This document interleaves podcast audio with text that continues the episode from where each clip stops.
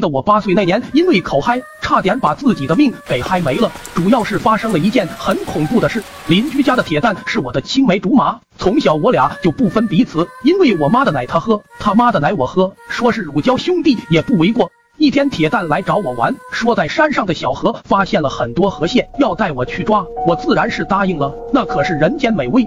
我俩忙乎了一整天，抓了一箩筐。下山时，太阳已经落山了，天色昏暗。我俩走了没一会，忽然发现前方有道很长的影子在山路上摇摇晃晃。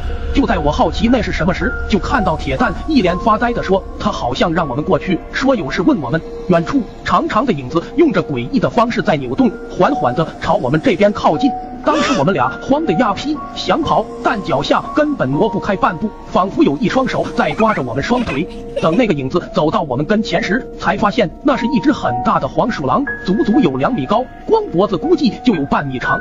他露出满是口水的舌头，发出了尖锐的声音，口吐人言：“两个小娃，你看我是像人、像仙还是像鬼？”一时间，我内心的恐惧戛然而止。在我们那，黄鼠狼是最不受待见的。印象中，大人遇到他们，只要破口大骂，他就会离去。想到这，我便口嗨了起来：“我是嫩爹，别挡道，你就像个牛马，没事只能搏一哈。”果不其然，那只黄鼠狼的眼睛瞪得贼大，细长的身上不停的颤抖，伴随着叽叽叽的声音，最终化为一片灰烬。后来就和铁蛋急忙下了山，我以为事情就这么结束了，没想到第二天一早就传来了铁蛋失踪的消息。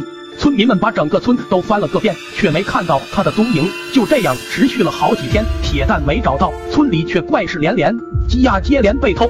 甚至还有人说，半夜经常听到敲门声，一时间人心惶惶。我知道一定是我闯祸了，但由于害怕，没敢说出来。